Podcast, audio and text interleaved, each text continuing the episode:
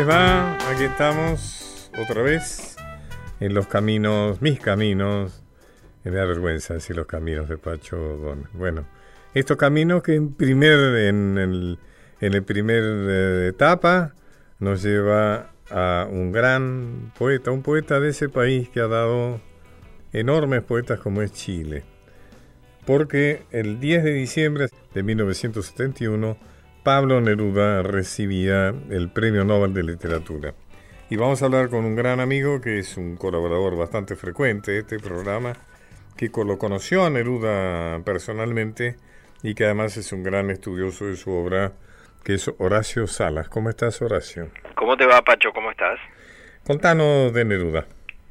Bueno, eh, yo fui un admirador eh, furioso de Neruda cuando tenía, no sé, 16, 17 años, como todos los adolescentes, se leyó, eh, como todos mis amigos también, todos leyeron eh, los 20 poemas de amor y una canción desesperada, pero a mí me esa admiración por Pablo Neruda se, se me hizo carne con los años, me fui comprando sus libros, cuando apareció en el año 54 su obra completa, lo primero que hice fue ir a comprar la obra completa y después eh, traté de encontrar las cosas de, de, Pablo Neruda y fui a hacerle eh, un reportaje a su casa en Isla Negra, que no era fácil hacerlo porque él no quería, no aceptaba eh, entrevistas.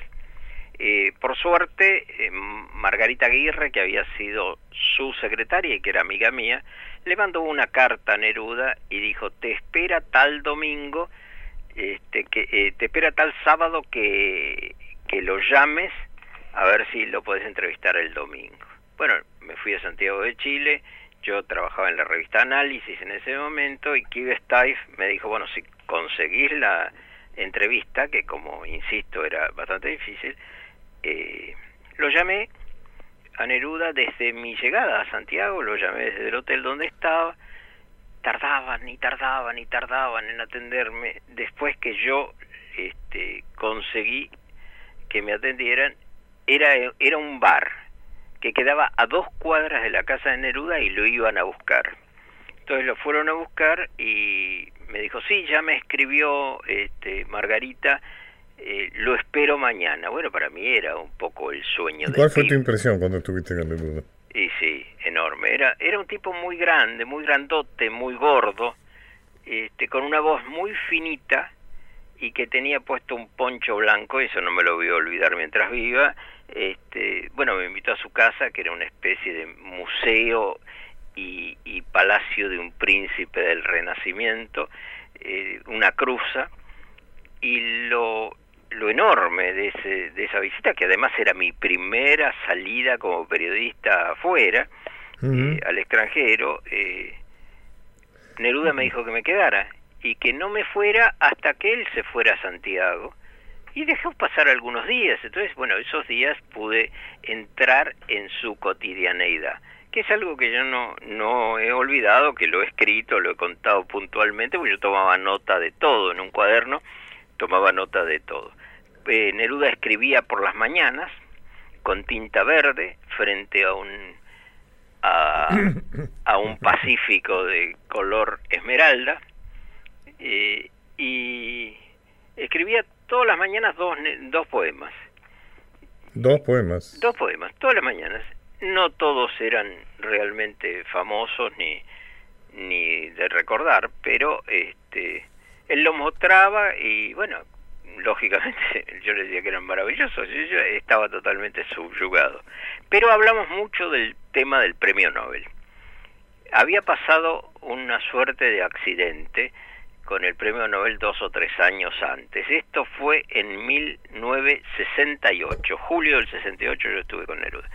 Y dos o tres años antes se había presentado el embajador de Suecia a su casa con grandes canastos, con champán y con golosinas y con un montón de cosas para celebrar que le iban a dar el premio Nobel. Bueno, Neruda hizo una gran celebración en su casa, qué sé yo, y después ese año no se lo dieron. Entonces, eh, Neruda dijo, cuando yo lo entrevisté, decía, bueno, si algún día me dan el premio Nobel, lo festejaremos, pero yo ahora no quiero volver a adelantarme porque esto ya lo hicimos una vez. Tres años después, ¿no? Claro. Te hago una pregunta, estoy hablando, soy Pacho Donel, estoy hablando con Horacio Sala. ¿Hoy un poeta despertaría tanto interés? No. No. No, no, seguro. ¿Qué pasó con la poesía? Y bueno, la poesía pasó a ocupar un lugar muy secundario en la vida de los seres humanos. Eh, cada vez hay menos lectores de poesía, cada vez... Eso es mundial. Es mundial. Cada vez los... Este, mundial, pero mucho más en la Argentina. ¿eh? Mucho más en la Argentina. Está muy subrayado. No así en Chile. En Chile la gente sigue escribiendo poesía y han salido grandes grandes poetas, ¿no? Chile no es solo Neruda. Dos premios Nobel, ¿no? Claro, Gabriela Mistral. Bueno, y además Huidobro, Gonzalo Rojas, este, hay un montón, ¿no? Vamos a escucharla, hace un rato hablabas de la voz Neruda. Vamos a escuchar el poema número 20, al cual ¿Cómo no? en la voz de don Pablo. Puedo escribir los versos más tristes esta noche Escribir, por ejemplo, la noche está estrellada y tiritan azules los astros a lo lejos. El viento de la noche gira en el cielo y canta. Puedo escribir los versos más tristes esta noche. Yo la quise y a veces ella también me quiso. En las noches como esta la tuve entre mis brazos, la besé tantas veces bajo el cielo infinito. Ella me quiso, a veces yo también la quería. ¿Cómo no haber amado sus grandes ojos fijos? Puedo escribir los versos más tristes esta noche. Pensar que no la tengo, sentir que la he perdido, oír la noche inmensa, más inmensa sin ella. Y el verso cae al alma como al pasto el rocío. ¿Qué importa que mi amor no pudiera guardarla? La noche está estrellada. Esa voz tan particular, ¿no? Esa Además que no parecía salir de ese eh, cuerpo enorme, ¿no? Uno esperaba un vozarrón y se encontraba con esa vocecita, ¿no? Eh, eh, por supuesto, no es... Debe aclarar que lo hemos interrumpido, ¿no? Hemos, sí, sí, sí, claro. Hemos difundido la mitad, ¿no? Sí, sí. Es quizá uno de sus poemas eh, más conocidos. ¿no? Sí, es uno de los más conocidos, claro que sí. Vos dijiste que antes realmente enamorábamos mujeres con los, con los poemas de Neruda, ¿no? Sí, sí. Había un amigo mío que suponía que los había compuesto él, digamos. lo cual era... Hacía creer a las mujeres que los había escrito. Claro, este, pero duraba y bueno, poco. Era, era un rebusque como cualquier otro, ¿no? Claro. En cambio, hoy ya no es tan fácil, ¿no? Seducir con poemas, ¿no? bueno, no sé. No, sé, siempre la gente joven sigue seduciendo con poemas, aunque sean poemas malos, ¿no? Ah, Pero entre los adolescentes y las adolescentas, este, sigue funcionando ese tema. El romanticismo. Claro. Bueno, un abrazo. Un abrazo, Pacho. Muchas historias para compartir. Los, Los caminos de Pacho O'Donnell.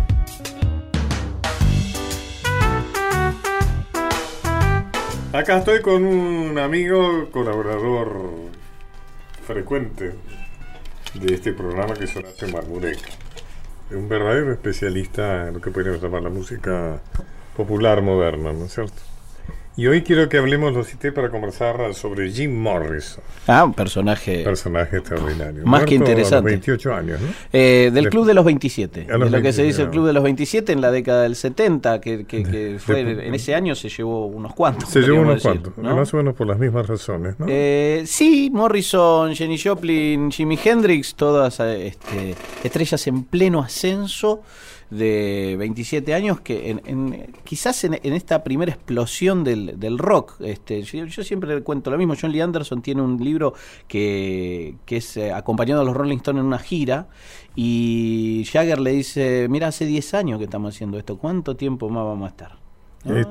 Hace 40 años más le duró, pero en esa época parecía que todo se acababa muy rápidamente. Y Morrison en particular fue un personaje muy interesante. Una particularidad de Morrison es que él provenía de una familia este, de clase media acomodada de los Estados Unidos. Hijo de un militar. Exactamente, con padre militar.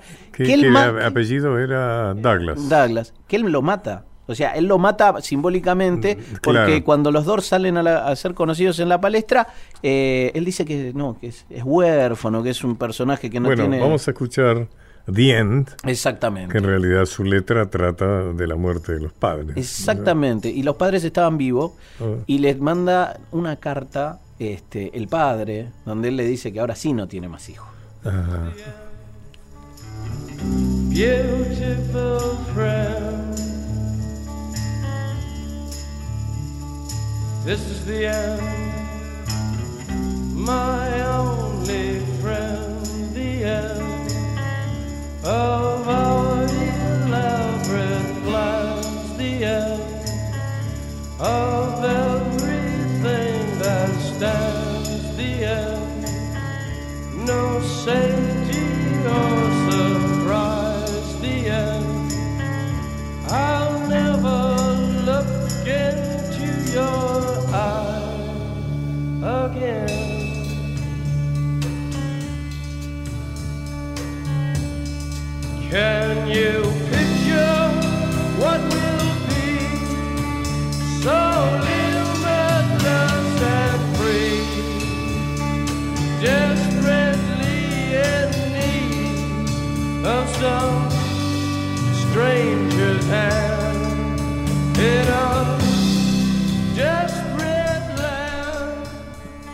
se hizo una película, ¿no es cierto? Hace muy poquito se estrenó una película, en la Argentina no, pero se estrenó en los cines, se ve en algún canal de cable y se consigue la banda de sonido que se documental. llama... Exactamente, When You're Strange, cuando sos extraño, que tiene que ver con otra canción de los dos que era eh, People Strange. Y está narrado por Johnny Depp, tiene la particularidad de estar narrado por el actor que es un fanático de la música y que tiene un poco ese tono de voz cadencioso que acá se adivina en Dien. Aclaremos, Dien no suena completo en el programa porque dura 11 minutos, es una oda muy grande.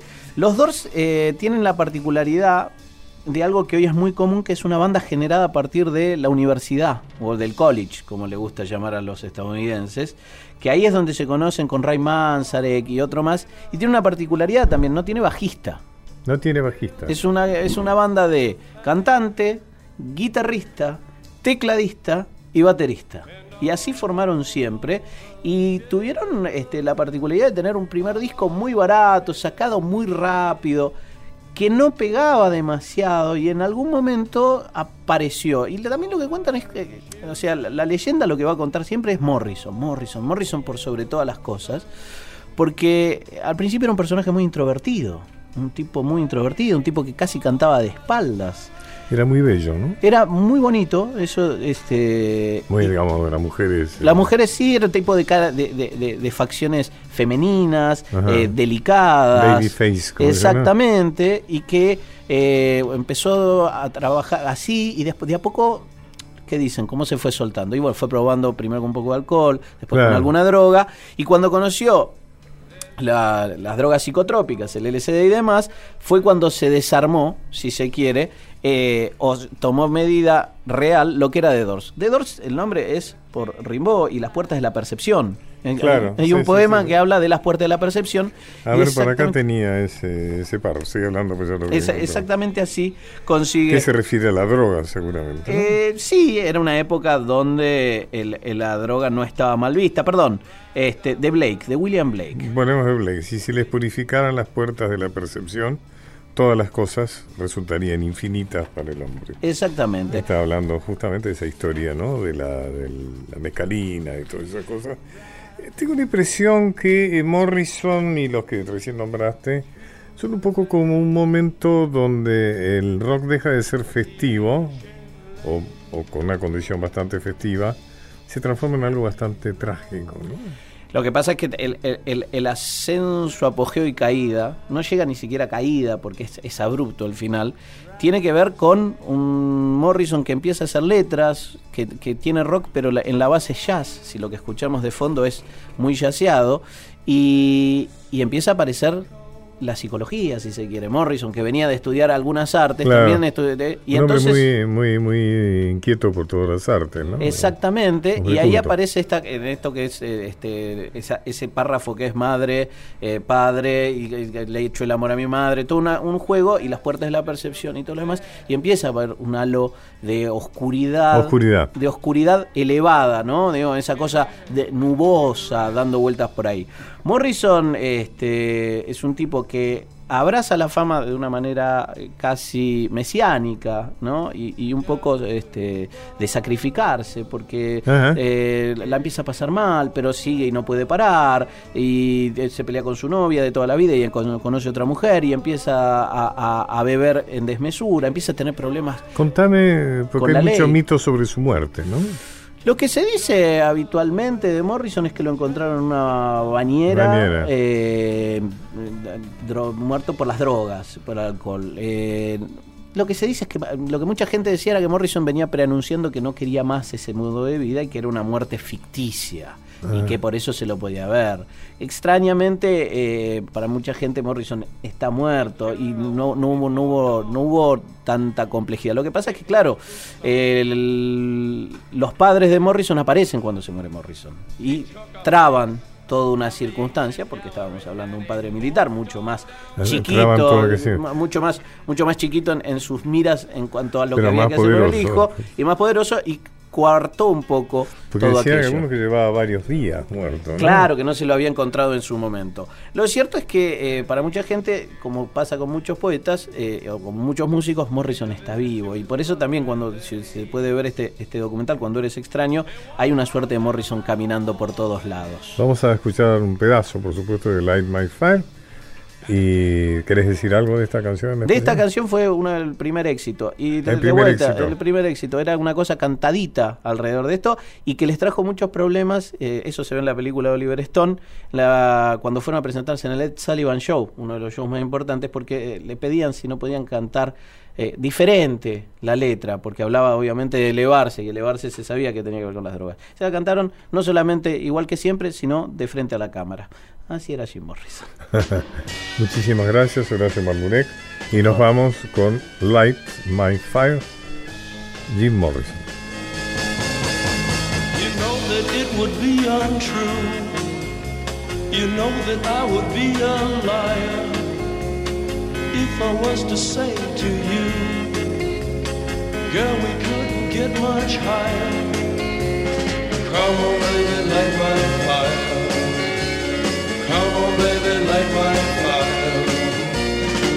The night on fire. The time to hesitate is through. No time to wallow in the mire. Try now, we can only lose. And our love become a funeral pyre. Come on, baby, light my fire. Come on, baby, light my fire. Try to set the night on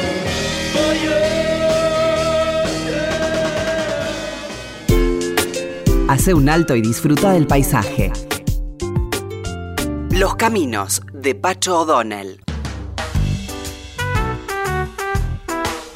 Bueno, seguimos y ahora leo acá que el 10 de diciembre de 1921, Albert Einstein recibe el premio Nobel de Física. Einstein es como una especie de, nombre simbólico, calificativo, ¿no es cierto? Cuando alguien quiere decir que alguien es muy inteligente, por ejemplo, dice, bueno, es un Einstein, ¿no? Eh, es, un nombre que tiene como una representatividad social que va más allá de, su condición de persona, que habrá vivido, sufrido, en fin, y por eso vamos a hablar con alguien que nos puede explicar mejor quién fue Einstein, su famosa ley de relatividad, que nunca la entendí demasiado, que es un experto que es Alejandro Gangui. Muchas gracias, Gangui, por estar conmigo. ¿eh? No, me es un placer. Cuéntame quién fue Albert Einstein. Bueno, a ver, Einstein se hace famoso en la esfera mundial principalmente por sus teorías científicas, ¿de acuerdo? O sea, todo el mundo habla sobre la relatividad de Einstein, sobre la modificación de la forma de ver el espacio-tiempo que surgió, digamos, que surgió a partir de, de sus teorías. Einstein, como, como usted mencionaba antes, recibió el premio Nobel, así en el 21 del, siglo pasado, pero bueno, no lo hizo por esta famosa teoría de la relatividad, lo hizo por, eh, eh, o sea, en 1905 en 1905 eh, Einstein eh, fue, digamos, saltó un poco a la fama por una serie de trabajos científicos muy importantes. El trabajo que le otorgó a él, años más tarde, en el 21, el Premio Nobel de Física, fue em, el llamado el, efecto fotoeléctrico, que tiene que ver con la forma en que, la que interactúa la luz con, con, la, con la materia, ¿de acuerdo? Y es eh, una, Qué interesante, yo daba por sentado que le habían dado el Nobel por la ley de relatividad. Claro, no, por eso se hizo bien famoso él y de hecho todo el mundo lo relaciona con la relatividad y con, bueno, después aparece en toda terminología. Es decir, que en el mundo científico ya era una persona muy conocida, digamos. Claro, claro, bueno, en esa época donde hizo estos trabajos aún no era muy conocido, de hecho se sabe y se, se comenta mucho que él en esa época para conseguir plata, para, para poder sobrevivir, no tenía un puesto fijo en la universidad, sino que trabajaba en la oficina de patentes de Berna. Entonces es como que se, se comenta mucho que bueno, él hacía estos trabajos tan revolucionarios en su tiempo libre. Hay que ver cuánto trabajo tenía efectivamente patentando cosas en la como burócrata ahí de, de, la, de oficina de patentes. que era un empleado administrativo, digamos, ¿no? ¿Cómo? Era un empleado administrativo. Claro, pero efectivamente, digamos, eh, él sus estudios los tenía bien hechos, evidentemente no era un mal alumno, como se comenta, era muy buen alumno, sobre todo en la parte de ciencia. Lo que explica que en realidad es, a ver si es cierto, que ese trabajo, su trabajo es más bien de una, de una especulación, eh, digamos, intelectual, no, no un trabajo de experimentación. No, no, no, claramente no. Eh, él básicamente era un físico teórico y, y, bueno, sus trabajos lo que tienen es un poder de síntesis muy grande. O sea, él eh, evidentemente, como mucha gente hoy en día también, es como que mira el pizarrón de lejos y se da cuenta de dónde está la fallita eh, que hay, que, la gente viene repitiendo, pone el dedo justamente en ese lugar y hace y, y, sintetiza la, la, la, digamos, la física que se está discutiendo. Él es conocido por la física teórica, básicamente. A partir de sus de sus desarrollos teóricos surgen muchas cosas de tecnología aplicada, ¿no? Digamos, el láser surge también a partir de, de trabajos con los cuales que se iniciaron con, con Einstein ya al comienzo del siglo, o sea, después de la relatividad. Otras cosas que tienen que ver con la relatividad eh, tienen que ver, por ejemplo, lo del GPS, hoy por hoy, estos, estos aparatitos que nos, nos marcan la posición que tenemos nosotros con una... Tiene que ver con la relatividad. Claro, y el tema es que estos GPS son aparatitos que tenemos en la mano, pero eh, eh, envían y reciben señales de satélites que están dando vuelta alrededor de la Tierra. Ahora bien, los satélites se dan vuelta alrededor de la Tierra y eh, quiere decir que están lejos de la Tierra. Ahora bien, cuando algo está lejos del centro de gravitación, que es, que es la Tierra, la gravitación que tienen, que, que sufren estos satélites es diferente de la que sufrimos nosotros. Luego, el hecho de que los satélites estén sujetos a una gravitación menor que nosotros indica que la, el fluir del tiempo va a ser diferente para el satélite que para nosotros. Luego, si no hubiera correcciones de relatividad general, estos aparatitos no andarían bien y la precisión sería mucho menor. La otra cosa importante es que estos satélites se mueven muy rápido alrededor de la Tierra, dan una vuelta cada no sé cuánto, digamos, básicamente se mueven como 14.000 kilómetros por hora. Ahora bien, algo que se mueve rápido ya nos indica que la relatividad va a meter la cuchara. ¿Qué quiere decir? Que si no hubiera correcciones de relatividad ahora restringida o especial, que es la teoría de 1905 de Einstein, estos satélites no nos mandarían la información que nos hace falta para ubicar un barco, un, camión con 10 o 15 metros de precisión. Así que este tipo de teorías en la época de Einstein, él mismo decía que estaba muy lejos de la aplicación de algo tecnológico, que saliera algo básicamente tangible de esas teorías, más allá de la, del aspecto teórico, pero hoy por hoy, bueno, ya 100 años más tarde, evidentemente aplicaciones han surgido y muchas y esto es una cosa es una constante en toda la cuestión de desarrollo desarrollo científico que a uno a priori no le ve la aplicación y que después años más tarde gente con otras capacidades logra aplicarlo y tener cosas como el láser hoy el GPS allá etcétera etcétera no interesante Gangi muy interesante. Muy interesante realmente. Gangi lamento que este bloque tiene entrevistas demasiado breves pero ha sido un gustazo hablar con usted ¿eh? bueno bueno, y un día va a venir acá y vamos a tratar un rato largo de acuerdo. Sobre, estos aspectos tan fascinantes. Ok. Muchas gracias. ¿eh? No, no nada, un placer. Alejandro Gangui en Los Caminos de Pacho Palabras, recuerdos, historias. Los caminos de Pacho O'Donnell.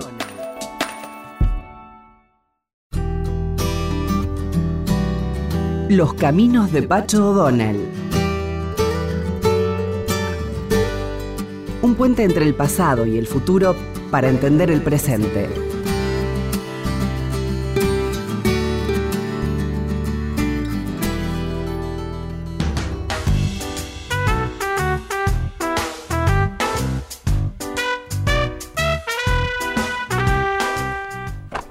Pancho Ramírez, personaje verdaderamente apasionante, ¿no? Uno de los tantos personajes apasionantes de nuestra historia. Y para conversar sobre este gran caudillo enterriano, invité a mi amigo Enrique Manson. Ha tenido el honor de ser el continuador del libro de la historia de Pepe Rosa, ¿no es cierto? Eh, junto con Fermín Chávez, que escribieron siete tomos más. Escribimos ocho tomos. Ocho tomos más. Notaría, ¿Cuánto tiempo le llevó eso? Y fueron dos tandas, y, además en la primera serie de cuatro eh, también estuvieron Juan Carlos Cantón y Jorge Zulé. Y eso nos habrá llevado entre el 92 y 94. Y después con Fermín terminamos eh, los otros cuatro últimos tomos, que ya la editorial decidió que ahí terminaba la obra eh, se terminó en el 2002. Había. Llevo, llevo bastante tiempo. Eh, vamos a hablar de Pancho Ramírez. Contame quién fue Francisco Ramírez. Bueno, Pancho Ramírez es un personaje que interesa desde el punto de vista histórico, político y también es un tiene una faceta eh, romántico novelesca. Por eso yo, este, adhiriendo, como corresponde a un revisionista, adhiriendo a la línea de los refutadores de leyenda que deplora Dolina, este, he exhumado este libro, que es un libro de Miguel Unamuno sobre la muerte de Ramírez, basada en las olvidadas memorias del general Anacleto Medina, un personaje que no conocemos en realidad en nuestra historia, y que revela que la leyenda según la cual Ramírez murió eh, cuando los enemigos habían capturado a su mujer la delfina y entonces volvió a salvarla no es cierta. Este, Unamuno escribió este libro eh, estando en el exilio durante la última dictadura y, hombre, siempre interesado por la historia, bueno, tuvo la colaboración de quienes lo echaron del país para poder dedicar su tiempo. Y este Anacleto Medina es un general argentino oriental, como solían llamarse muchos, como se llamó el mismo Artigas, y que eh, estuvo presente en la última, el último enfrentamiento de, de Ramírez en el que perdió la vida. La leyenda decía que Ramírez vio que la capturaban la delfina, pegó la vuelta y ahí perdió la vida. Y que Anacleto Medina la había llevado a la delfina después, eh, había sido el que la llevó de nuevo Entre Ríos. Cosa que... La sacó del entrevero, claro. claro, pero al final Medina dice que tampoco era cierto. Sin embargo, yo te diría que sí, que a mí me gusta que sea cierto. Yo pensé que es cierto porque son sus enemigos los que dan cuenta de la veracidad de esto. Bartolomé Mitre escriba que el 10 de junio a las 7 de la mañana, julio a las 7 de la mañana, fue alcanzado Ramírez, Bartolomé Mitre, que tampoco simpatizaba con los caudillos, ¿no? Fue alcanzado Ramírez en San Francisco, a inmediación del río Seco, y completamente destrozado se puso en precipitada fuga, acompañada de su querida doña Delfina, y de cinco o seis soldados que no le abandonaron en aquel trance. Una partida santafesina, sigue Mitre, lo seguía de ser que consiguió apoderarse de doña Delfina, acá la despojaron de su casaquilla y su sombrero. A los gritos que daba su querida volvió caras el caudillo al frente de dos de sus soldados y consiguió rescatarla, pero al mismo tiempo que ella se ponía a salvo, un pistoletazo le atravesó el corazón. Se abrazó al pescuezo del caballo que asustado tomó el galope y a poca distancia cayó muerto, con la cabeza envuelta en su poncho colorado. Así murió este famoso caudillo, al cual no pueden negarse los instintos del genio guerrero y cierta amplitud de ideas políticas en que el patriotismo y las selváticas tendencias democráticas se subordinaban, ahí viene ya el palo, ¿no es cierto? Mitre no puede elogiarlo impunemente a Ramírez, dice, las selváticas tendencias democráticas se subordinaban a una estéril ambición personal. Bueno, justamente en el juicio preliminar que hace Fermín Chávez en la presentación del libro, donde dice entre otras cosas que confieso que este episodio final de mi comprovinciano, entrerriano como él, de tan eh, de tan repetido por varias autoridades, no solo no me resulta inverosímil, sino que me parecía, por contraste con la miopía política del personaje, Fermín considera que políticamente era miope, un gesto que lo rescataba, al menos como joven guerrero. Al fin de cuentas, dice Fermín, un bel morir, y cita justamente a Mitre. Dice, hablamos, claro está, de quienes, especialistas o no, evitan los caminos trillados, las repeticiones, la autoridad, el Bartolo Dixit. Pero eh, mira vos, Vicente Fidel López, que es el otro gran enemigo de Ramírez, dice, pero los hábitos de la galantería gaucha, aquello de pelear atajos y cuchilladas por la hembra, que venía como segunda naturaleza incorporada a sus primeros pasos en la vida de Tenorio y Terne, ofuscaron a Ramírez, etc. Conoció, bueno, Salteo, conoció Ramírez que algo grave sucedía por detrás, preguntó por las señoras, apercibióse que quedaba retaguardia y decidió salvarla o a morir, como lo, había hecho, lo habría hecho cuando no era sino Pancho Ramírez, volvióse sable en mano y cayó con la furia de un león entre los aprehensores de su china. Rodeado allí, lanzado fuera del, lanzado fuera del caballo, fue malherido y un indio santafesino se echó sobre él y le cortó la cabeza.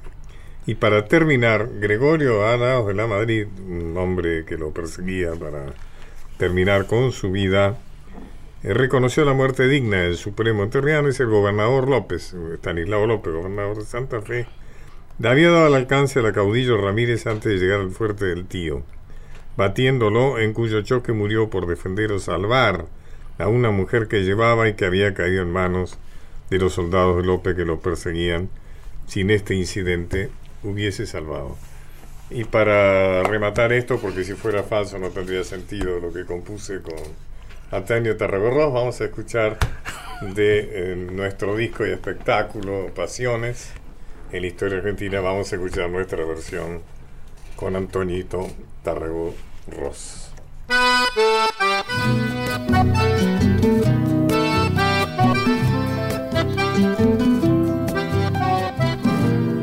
Decían que ella era la gaucha más bella que jamás había nacido del otro lado del río Uruguay. Pancho Ramírez se enamoró de ella como solo los niños y los valientes saben hacerlo no dudó en abandonar a la rica Norberta Calvento, dejándola con el ajuar ya cocido y probado. Es que la delfina no era de esas mujeres consagradas a las labores del hogar, sino que montaba junto al supremo entrerriano, un vistoso uniforme de coronela y un birrete tocado con airosa pluma de avestruz. Y de noche, cuando había sarao, resplandecía en sus hermosos vestidos de seda y arminio que su enamorado le hacía traer de Europa.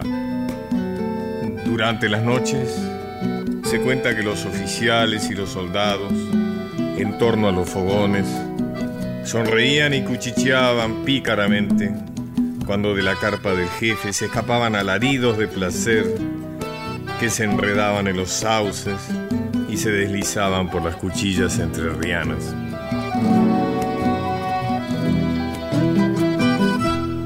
Pancho Ramírez, el valiente entrerriano, cruza el cielo su tordillo, defendiendo su pasión. Cruzas y lanzas, tercerolas invencible, lleva en ancas a la hembra, cuyo encanto lo rindió. No hay retirada, fue el río seco una tarde, eran muchos contra uno, ella pudo escapar. El remolino de ese sable entrerriano, degollando hasta el silencio, sin pensar en recular es la delfina un sol tanto lo hace gozar como yaguaretes en celo están. Por patria y por mujer él muere es fiesta buena gritándoles su amor de eternidad.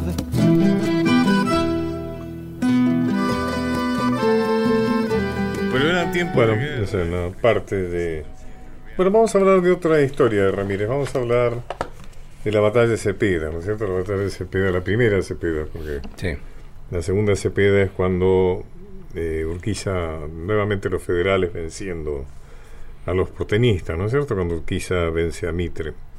Con esta primera Cepeda se produce una circunstancia particular porque los caudillos federales, los pueblos libres, es decir, Estanislao López, Santa Fe, Francisco Ramírez Entre Ríos, bajo la jefatura, diríamos, del gran José Artigas, derrotan las fuerzas de Buenos Aires en la batalla de Cepeda.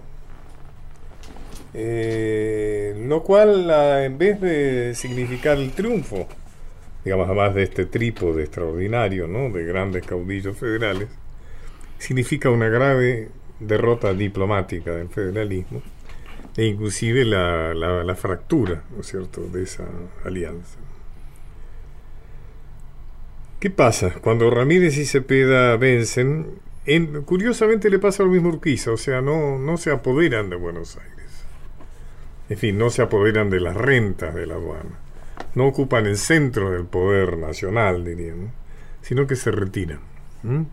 Entran con gran horror, digamos, de los porteños, convencidos de que estos gauchos salvajes, anarquistas, bárbaros, según la propaganda de la oligarquía porteña, iba a entrar a saco, iba a incendiar, iba a violar, iba a saquear, ¿no es cierto? Sin embargo, entran prolijamente, no cometen ningún desmán y se retiran al Pilar, donde esperan al negociador de Buenos Aires, que es Zarratea. El Rondó ya no es más director supremo, o se ha caído esa idea eh, del poder central. Ahora Buenos Aires es otra vez una provincia, una más de las tantas provincias. Y Zarratea va a Pilar a negociar con Ramírez y López. Pero lleva algo que es muy importante. Lleva dinero. O sea, tiene dinero, tiene recursos. Han perdido, pero los recursos de la aduana son los únicos. En cambio, López y Ramírez están en la quiebra. Paradojalmente, culpa del acoso porteño, Ramírez y López están en una situación verdaderamente calamitosa en el gobierno de sus provincias.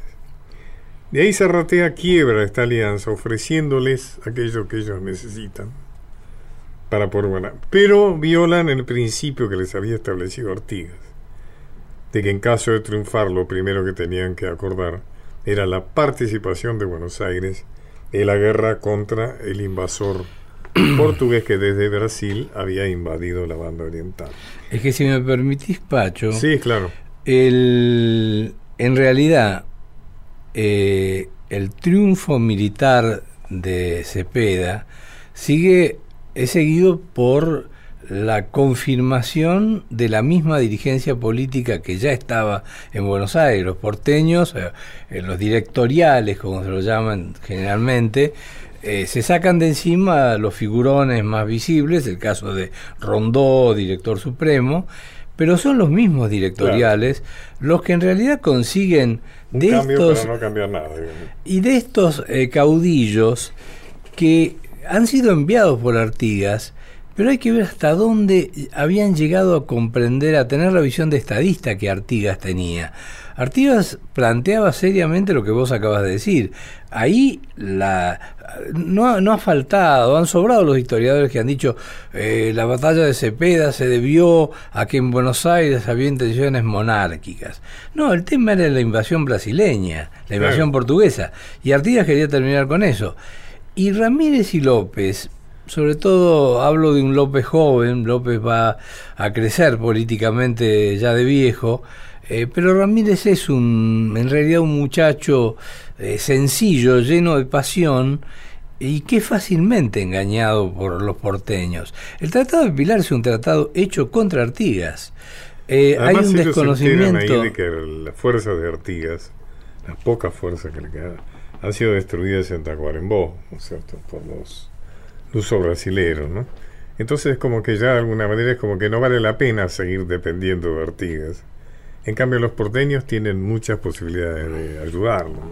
Y que hay un pensamiento de conveniencia. Y caen en la dependencia de Buenos Aires.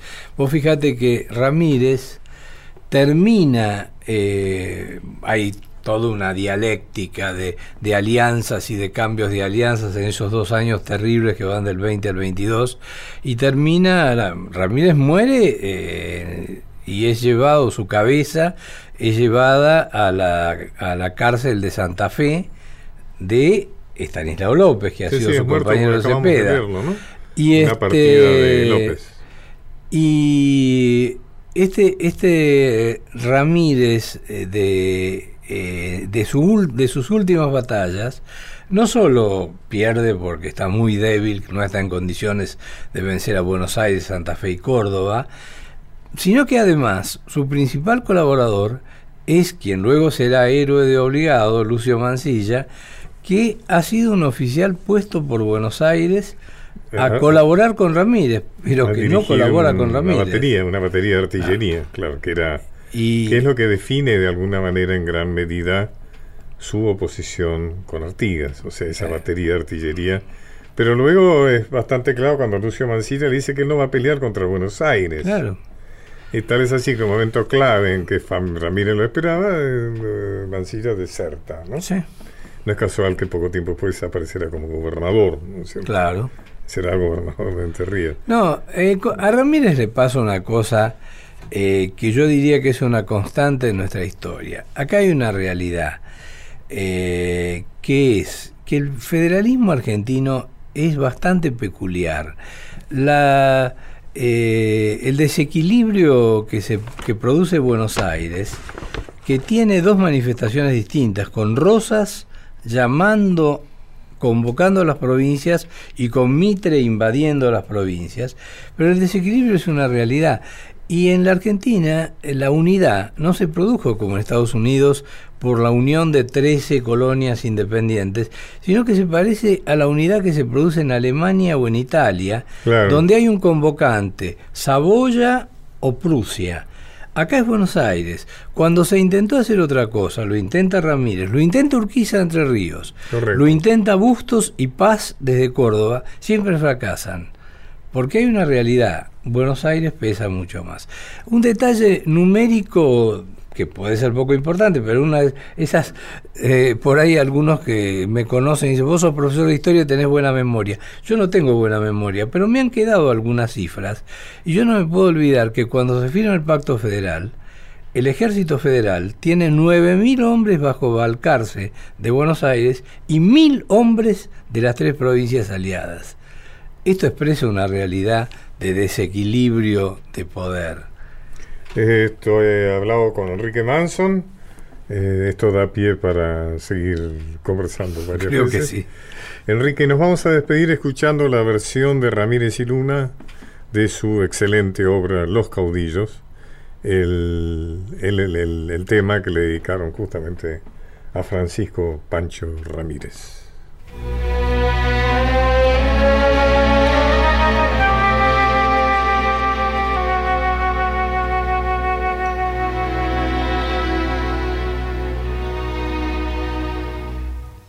Las cañadas y las huellas, el trebolar y los pastos. Le están contando las horas aquel supremo entrerriano. Canta Ramón Navarro la cantoría de la Merced, orquesta dirigida por Vladi. Los caminos de Pacho O'Donnell. Palabras, recuerdos, historias. Los caminos de Pacho O'Donnell.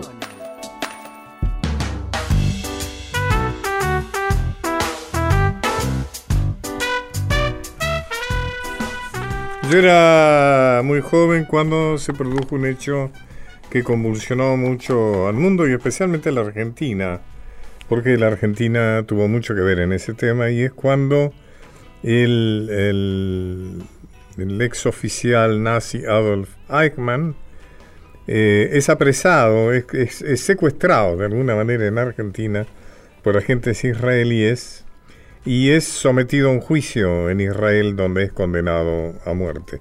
Y realmente todo ese juicio de alguna manera fue poner en superficie las atrocidades eh, del régimen nazi y su holocausto. Hoy estamos en contacto con, con Gustavo Campana, que es un conocedor de, toda esta etapa. Campana, muchas gracias. ¿eh? No, Pacho, por favor, ¿cómo va? Eh, cuénteme, Campana, un poco, ¿cómo fue todo este proceso? Digamos, empezar que Adolf Eichmann era uno de los eh, jefes de la solución final, ¿no es cierto? Él era un responsable de muy alto nivel de la idea del exterminio de los judíos y que lo llevó a cabo. Mira, lo que, lo que habría que tener en cuenta fundamentalmente es eh, un, un, dato fundamental en la vida de Eichmann, es que antes de ser hombre de las SS fue gerente de la Standard Oil. O sea, antes de ser hombre de Hitler fue hombre de Rockefeller. Y ese es un dato fundamental para establecer un puente entre la empresa que fue la proveedora, la principal proveedora de petróleo de Hitler durante toda la Segunda Guerra Mundial, y un puente perfecto para que Estados Unidos, eh, Israel y Alemania a esta altura del partido todavía tengan herméticamente cerrados los archivos de Eichmann. Te diría que es el hombre que a esta altura del partido guarda la mayor cantidad de secretos de posguerra. Eh, nosotros estuvimos trabajando el año pasado en lo que fue eh, la historia del hombre que realmente descubrió y, permitió que fuera este, llevado a juicio Adolf Eichmann en, en, en Jerusalén.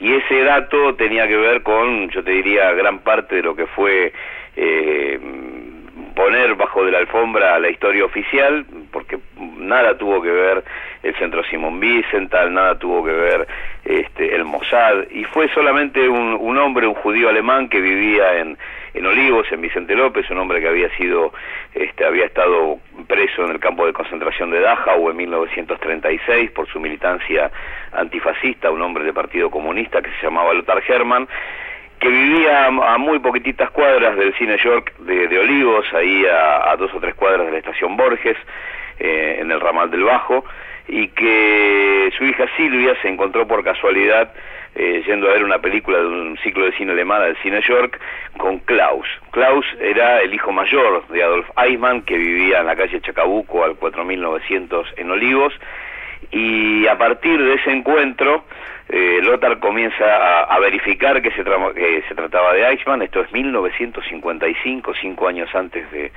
de la captura, eh, en la famosa Operación Garibaldi, etcétera, etcétera, y comienza Lothar a, denunciar la presencia de Adolf Eichmann en, la Argentina. Lothar no forma parte de la historia oficial, hasta el 13 de agosto de este año, cuando a partir de esta investigación que hace la familia Herman y que, digamos, desde el punto de vista periodístico, colaboramos la, la, documentalista alemana, la periodista alemana Gaby Weaver y nosotros, eh, la Embajada de Israel en Buenos Aires reconoce después de 60 años de silencio, que fue Lothar Herman, el hombre que lo descubre a Adolf Eichmann en, en la Argentina. Eh, el gran problema de, de, Lothar, porque a partir de ese momento él vive un terrible calvario hasta su muerte en 1974, es una especie de, de persecución, primero por parte de la familia Eichmann, se quedan viviendo aquí en la Argentina casi 20 años, calcula que Klaus fue un militante de organizaciones ultraderechistas como, como Tacuara y otras organizaciones filonazis, y lo persigue hasta eh, Coronel Suárez, que es su última morada. Él escapa hasta Coronel Suárez, manda a su hija Silvia al exilio a Estados Unidos. Jamás Silvia volvió persigue a la, familia, lo, persigue la familia Eichmann. La familia Eichmann, por un lado, porque se quedan viviendo aquí en la Argentina. Klaus, insisto, eh, no solamente eh, vivió hasta la década del 70, sino que fue de alguna manera eh, cobijado por, por una empresa. O sea eh, que tuvo, digamos, toda la impunidad para acosarlo, ¿no? Me eh, acuerdo, me acuerdo lo que decía justamente, acabas de hablar del perseguidor de, de nazi, ¿no es cierto? eh, Simón Wiesenthal, que decía que él era muy maltratado, por ejemplo, en Austria, que él no era una persona bien recibida en Austria y que había muchos sectores que realmente lo veían muy mal y que lo acosaban. O sea que eso de pues, eh, cazar nazis, por decirlo de alguna manera, era algo que tenía su costo, ¿no es verdad? Sí, tenía su costo. Yo eh, creo que cada historia en particular eh, muestra que esos perseguidores fueron fueron distintos. En el caso de, de Lothar Hermann, él termina siendo víctima de un fuego cruzado entre un un gobierno de Israel, el gobierno de Ben Gurión, que intenta silenciar el por qué eh, Lothar Hermann no es parte de la historia oficial, y por otro lado los Eichmann, que por supuesto lo señalan a él como el culpable de, haber terminado. ¿Por qué Israel estaría interesado en no incorporar a, a Lothar Hermann en la historia? Bueno, ahí comienzan una cantidad de hipótesis que son parte de las respuestas que todavía nos debe Israel. Israel lo que acaba de hacer el 13 de agosto pasado es reconocer que Lothar Hermann fue el hombre que lo persiguió y que descubrió y persiguió a Adolf Eichmann en la Argentina. Lo que ahora nos debe contar es por qué se lo silenció durante 60 años. Gustavo, una pregunta más y nos tenemos que ir. Sí. ¿Cuál fue la empresa que le dio trabajo durante todo ese tiempo? Una empresa alemana muy conocida. Eh, a, Eichmann abiertamente sin tener ningún problema en tenerlo entre sus... Mira, siempre se cita el caso de Mercedes-Benz, pero Mercedes es la última empresa en la que trabajó Eichmann. Eichmann está 10 años en la Argentina, primero trabajando en una empresa que se llamaba Capri, eh, era una empresa de tendido de agua potable en Tucumán, después tiene algunos trabajos menores, y la última empresa, él está un año en la Mercedes-Benz, que tiene mucho que ver también la Mercedes con, con, con su captura, digamos, en algún momento determinado lo cobija como electricista, pero en definitiva hasta el día de hoy todavía se están analizando algunos documentos y desclasificando algunos documentos para ver el rol que tuvo la Mercedes en lo que fue eh, la entrega de Eichmann a los servicios este, secretos israelíes. Gustavo, se nos quedó muy corto el tiempo, pero ya volveremos a hablar. ¿eh? Dale, cómo no. Un gran abrazo, Pacho. Gustavo Campana contándonos el tema tan fascinante de la captura de Adolf Eichmann en la Argentina. Bueno, nos vamos hasta la próxima. Creo que le hemos pasado bien, por lo menos yo le he pasado muy bien. Y nos vemos el próximo sábado.